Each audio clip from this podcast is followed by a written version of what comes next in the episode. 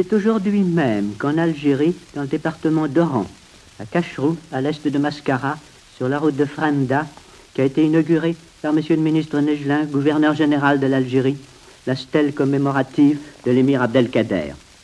Cent ans après la fin des quinze années de lutte qui nous avaient affrontés à son courage, et, au bout de cent ans, c'est maintenant un rapprochement profond des deux adversaires que le ministre a voulu commémorer. D'autres ont pu se souvenir là-bas de l'histoire de l'enfance de l'émir, de ses prestigieuses campagnes militaires, la Makta, le traité de la Tafna, la prise de la Smala, l'Isli, ce principal adversaire qui fut le maréchal Bugeaud, puis sa captivité à Pau et à Amboise. Ici, à Paris, je voudrais me tourner un instant avec vous vers Damas. C'est en effet là qu'il est mort après tant à 30 années de résidence singulièrement respectée et honoré de la France et de la Turquie, en exil pourtant. C'est là qu'il est mort en 1883 à 76 ans. Durant ces 30 dernières années, il avait montré quelles étaient les sources mystiques de sa grandeur d'âme. On sait en effet que c'est grâce à lui que les chrétiens de Damas furent sauvés en 1860.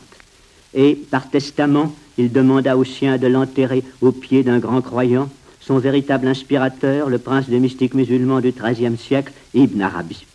Parce que le croyant qu'était l'Emdir Abdelkader savait que la foi n'est pure et efficace que si elle est une foi mystique, Iman bil On connaît peu jusqu'ici, parmi nous, le dernier ouvrage que l'émir Abdelkader a rédigé avant de mourir, ses cahiers de méditation, le Kitab el-Mawaqif fil al-Irshad, le livre des étapes qui mènent à Dieu, recueil pourtant significatif pour que nous connaissions la psychologie profonde de l'émir. Je dois saluer ici la mémoire de ceux qui ont publié ce magnifique texte au Caire par admiration pour le héros algérien de l'islam en 1911. Mahmoud Pacha Arnaouti et en exécution de son testament sa veuve Nabih Hanem, sœur du régent d'Égypte Azizizet Pacha.